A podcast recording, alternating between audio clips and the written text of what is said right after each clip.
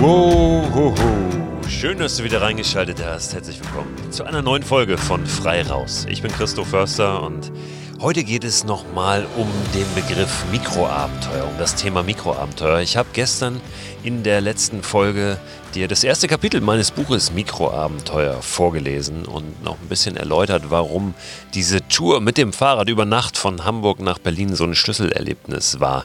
Diese Tour, von der ich in diesem ersten Kapitel erzähle.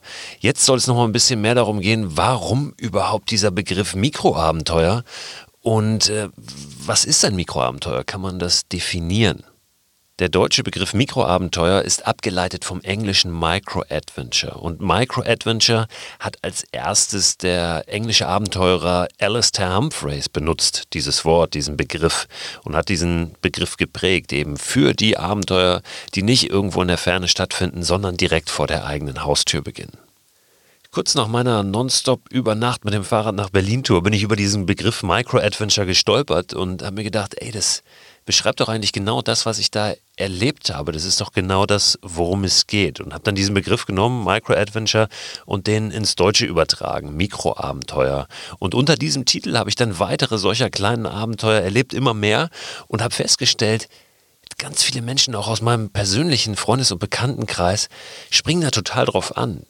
Die scheinen da irgendwas drin zu sehen, äh, was sie vermissen in ihrem Leben. Und ganz viele haben zu mir gesagt, hey Mann, sowas will ich auch mal machen. Ganz besonders nach dieser ersten Tour mit dem Fahrrad von Hamburg nach Berlin über Nacht, als ich dann zwei, drei Fotos auf meinem persönlichen Facebook-Account gepostet hatte, kam ganz viel Feedback von, von Menschen, von Freunden, die gesagt haben, boah, sowas will ich auch machen. Ich konnte dann immer nur sagen, mach doch.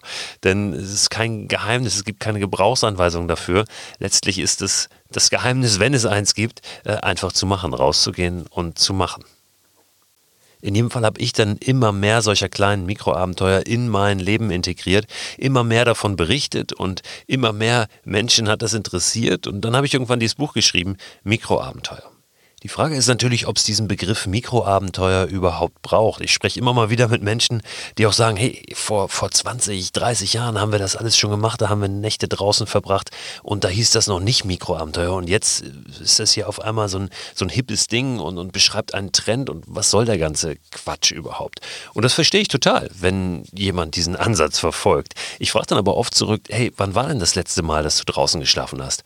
Und dann ist leider oft die Antwort, ja, von 20 Jahren.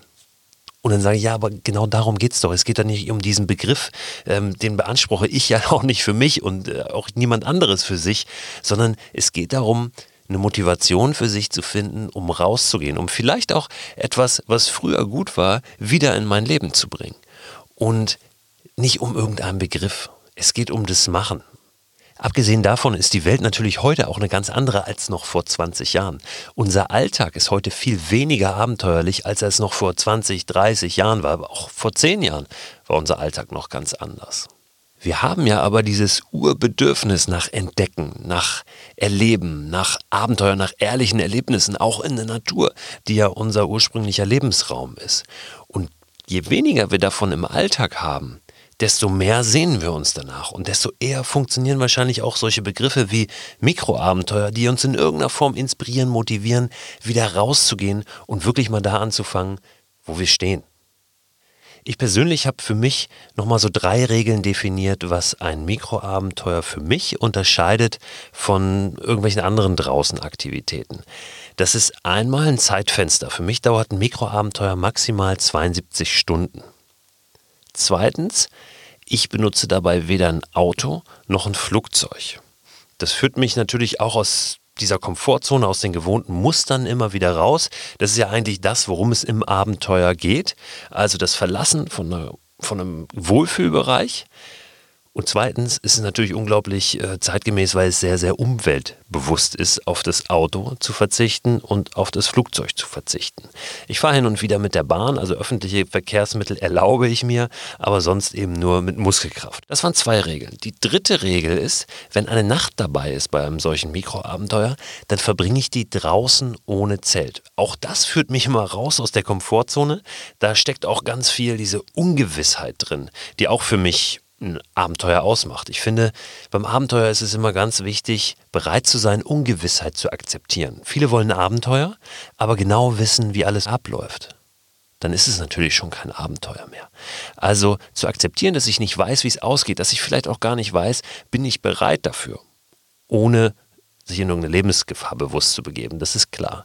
Aber das ist auch mit die Essenz des Abenteuers. Und die steckt für mich ganz viel drin in diesem draußen übernachten ohne Zelt, weil ich nie weiß, wo finde ich einen Platz, wer kommt da vielleicht, wer sieht mich da, wie ist das da, wie fühle ich mich da. Und auch diese dritte Regel, aber das draußen übernachten ohne Zelt, hat einen ganz pragmatischen Grund, denn wild zelten darf ich gar nicht in Deutschland.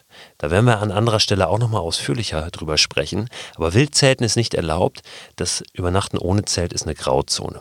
Das sind also meine drei Regeln. Zeitfenster maximal 72 Stunden, dann kein Auto, kein Flugzeug. Dritte Regel ist eine Nacht dabei, dann draußen ohne Zelt. Diese Regeln habe ich für mich aufgestellt, weil sie wie so eine Art Challenge immer für mich wirken. Und ich dann weiß, so möchte ich jetzt ein Mikroabenteuer machen, dann muss ich diese Herausforderungen annehmen. Und warum die für mich wichtig sind, ist ganz einfach. Sie motivieren mich. Sie führen mich immer wieder aus der Komfortzone raus und ich zwinge mich dadurch natürlich auch immer so ein bisschen diesen Wohlfühlbereich zu verlassen. Ob es solche Regeln braucht, sei auch mal dahingestellt, aber wenn es funktioniert, wenn es Menschen dazu inspiriert, mehr und öfter nach draußen zu gehen, dann ist es ja völlig legitim. Jeder kann ja entscheiden, ob er Regeln für sich aufstellen mag, ob er einen Begriff für sich verwenden mag oder nicht. Ganz wichtig ist mir zu sagen, dass ich nicht glaube, dass man diesen Begriff Mikroabenteuer oder überhaupt Abenteuer definieren kann. Man kann sicher Kriterien festlegen, die ein, ein Abenteuer ausmachen, aber ich kann ja nicht beurteilen, wo dein Komfortbereich endet. Ich kann auch nicht beurteilen, wo der Komfortbereich eines anderen endet. Ich kann nur für mich sprechen und für mich definieren, wo fängt für mich so ein Abenteuer an, wo wird es interessant, wo wird es spannend und wo bewege ich mich in eine Situation rein oder in ein Erlebnis rein, was mich eben in ganz besonderer Weise herausfordert. Wenn euch interessiert, wie andere diesen Begriff Mikroabenteuer für sich interpretieren und, und, und füllen, dann guckt gerne mal rein auf Facebook. Da gibt es eine Gruppe, die ich irgendwann mal ins Leben gerufen habe, die heißt Mikroabenteuer Community. Ist eine geschlossene Gruppe, das heißt, ihr müsst kurz eine Anfrage stellen, dann werde ich die bestätigen, euch da freischalten und dann seid ihr drin in dieser Gruppe, in der mittlerweile über 6.500 Menschen sich austauschen, ihre eigenen Erfahrungen teilen, aber auch ihre Fragen stellen rund um das Thema Mikroabenteuer. Ich werde das Thema immer wieder mal aufgreifen in diesem Podcast. Wenn ihr mögt, könnt ihr mir natürlich auch direkt Fragen stellen zu dem Thema. Entweder per E-Mail an freiraus.christoförster.com, Christo Förster zusammengeschrieben, oder per WhatsApp-Sprachnachricht zum Beispiel. Dann haben wir auch die Möglichkeit, diese Fragen hier live mehr oder weniger in dem Podcast einzupflegen. Und die Nummer für diesen WhatsApp-Weg, die findet ihr im Internet unter christoförster.com slash frei raus. Da gibt es sowieso alle Infos rund um diesen Podcast. Da könnt ihr auch den Newsletter bestellen, der immer einmal die Woche rausgeht. Und da gibt es, wie gesagt, auch den Kontaktweg WhatsApp, um eure Sprachnachrichten zu schicken. Nehmt diesen Begriff Mikroabenteuer mal mit, schaut, was der mit euch macht und als kleine Inspiration noch kommt jetzt in dem Serviceblog, Achtung, der Hinweis auf den YouTube-Kanal von Alistair Humphreys. Schaut euch den unbedingt mal an. Alistair schreibt man A-L-A-S-T-A-I-R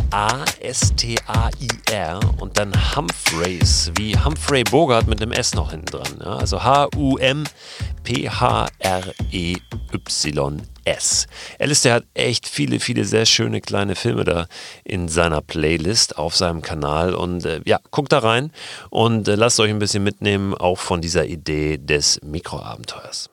Ich habe mit Alistair auch schon eine Nacht auf einer kleinen Insel im Schliersee verbracht und es ist immer schön mit ihm darüber zu sprechen und zu sinnieren, wie sich diese Idee der Mikroabenteuer eben noch weiter verbreiten lässt und wie es am Ende gelingen kann, noch mehr Menschen für das, fürs Rausgehen zu begeistern, eben auch das Rausgehen vor der eigenen Haustür. Morgen geht's weiter hier mit Frei raus. Ich würde mich freuen, wenn du wieder reinhörst und ich würde mich natürlich total freuen, auch wenn du diesen Podcast abonnierst und eine Bewertung hinterlässt auf der Plattform, auf der du gerade diesen Podcast hörst. Das wäre super, weil dann wird dieser Podcast noch ein bisschen sichtbarer und es werden ihn mehr Menschen hören.